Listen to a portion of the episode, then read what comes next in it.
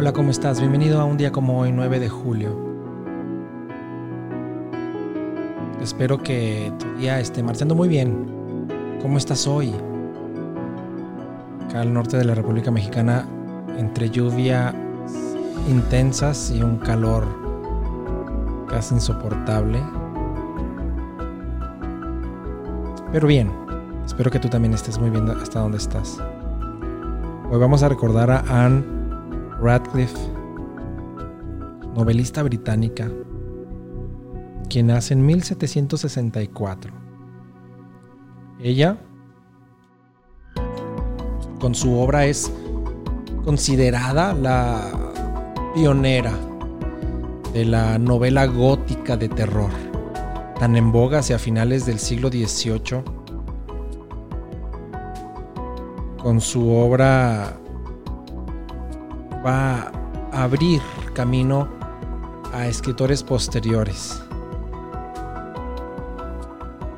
Su obra Los castillos de Atlin de 1789, ambientada en Escocia, recibe un, una atención muy particular por parte de la crítica y el público y va a fijar el tono que va a predominar por el resto de toda su producción donde una inocente y heroica joven, en el marco de un tétrico y misterioso castillo, en manos de aún un más misterioso señor de oscuro pasado.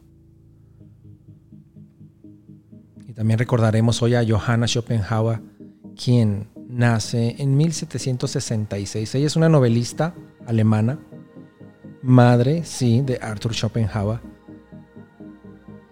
y del artista Adele. Aunque de joven tuvo una afición por la pintura, más tarde comienza a escribir novelas, crónicas de viajes. Sus obras completas serán compiladas bajo el título de Vida joven y viandante, publicada en 24 tomos. Una gran escritora que recoge el contexto de la época en la que vive y que por supuesto educará de manera fantástica y excepcional tanto a Arthur como a Adele. Y hoy también recordaremos al poeta, ensayista y editor mexicano Ali Chumacero, quien nace en 1918. Él dice en alguno de sus poemas, Pensar en tu mirada y en mi olvido, dejando el pensamiento dilatado a través de tus ojos, anegado de su mismo vivir con tu sentido. Después mirar tu olvido que en mí asoma, como una rosa que al espacio diera, leve prolongación y luego fuera la propia luz que toca con su aroma. Es entregarme a ti sin más denuedo que la lucha del cuerpo contra el viento, y contigo soñando estar tan quedo, como náufrago mar o vano intento, porque ya que pensarte en mí no puedo, dejo olvidado en ti mi pensamiento. Alichu Macero nace un día como hoy, pero de 1918. Y también recordemos hoy al escritor, neurólogo británico Oliver Sacks, quien nace en 1933. Es aficionado a la química también. Pasa por la Facultad Clínica de la Escuela de Medicina Albert Einstein en Yeshiva. Autor de numerosos bestsellers, por supuesto. Y que varios de ellos colecciones de estudios de casos sobre personas con enfermedad neurológica. Va a servir para el libro la película Despertares de 1973. Ya en... Del 73 es el libro y ya en el 90 Robin Williams y Robert De Niro como protagonistas. Recibe tres postulaciones al, premio de la Academia, etc.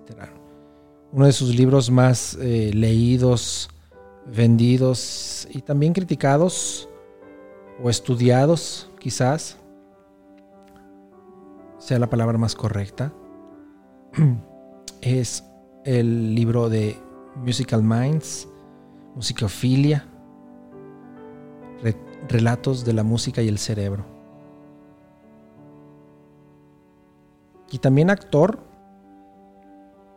que también escritor.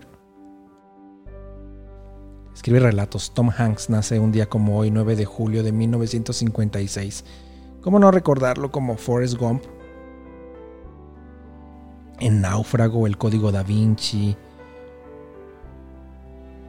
En fin, Tom Hanks no necesita presentación. Y recordando a aquellos que fallecen un día como hoy, hoy recordemos al esplendoroso, magnífico pintor flamenco Jan van Eyck, quien fallece en 1441. Es considerado como uno de los mejores pintores de Europa del siglo XV y el más célebre de los primitivos flamencos. Su pintura es, si bien característica del entorno, de las corrientes flamencas, es también sin duda muy particular y es fácil reconocerlo en, dentro de los, las constelaciones de los demás pintores.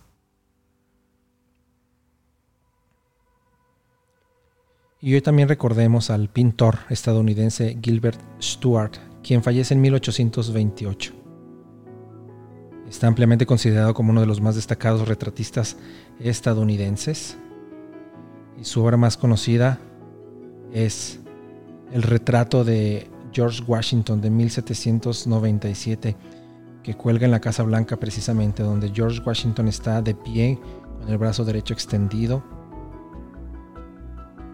al final de su carrera, Gilbert Stuart había retratado a miles de políticos y figuras sociales estadounidenses. John Adams se elogiaba la vitalidad y naturalidad de sus retratos y sus modelos encontraban agradable su compañía. John Adams dice en algún momento, hablando en general, no hay castigo peor que hacer que lo retraten a uno. Debes quedarte en una posición fija y nada natural, lo que es un desafío para el temperamento, pero me gustaría posar para Stuart desde el primero de enero hasta finales de diciembre, pues me permite hacer lo que yo quiera y me mantiene constantemente entretenido con su conversación.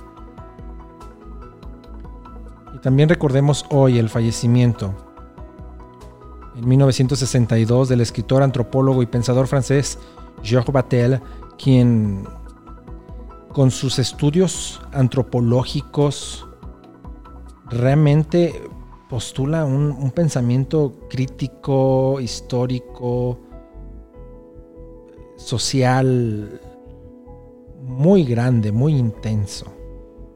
Mamère del 66, L'Erotisme es una obra fundamental para, para entender el erotismo a través de, de las diversas sociedades. Y creo que si no han tenido oportunidad de leer su obra, yo creo que el erotismo es mi primera sugerencia para ustedes. Una obra, creo, creo, creo yo que, que nos habla mucho y nos ayuda a entender bastante acerca del tema desde un nivel histórico, antropológico, bastante interesante. Y es así como llegamos al final de un episodio más. Yo te dejo pero te espero el día de mañana. Gracias por suscribirte, gracias por estar día con día con nosotros. Te mando un abrazo hasta donde estés. Cuídate mucho.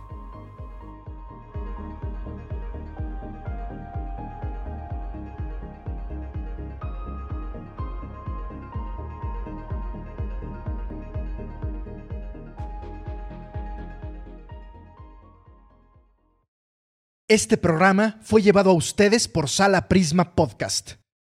Para más contenidos, te invitamos a seguirnos por nuestras redes.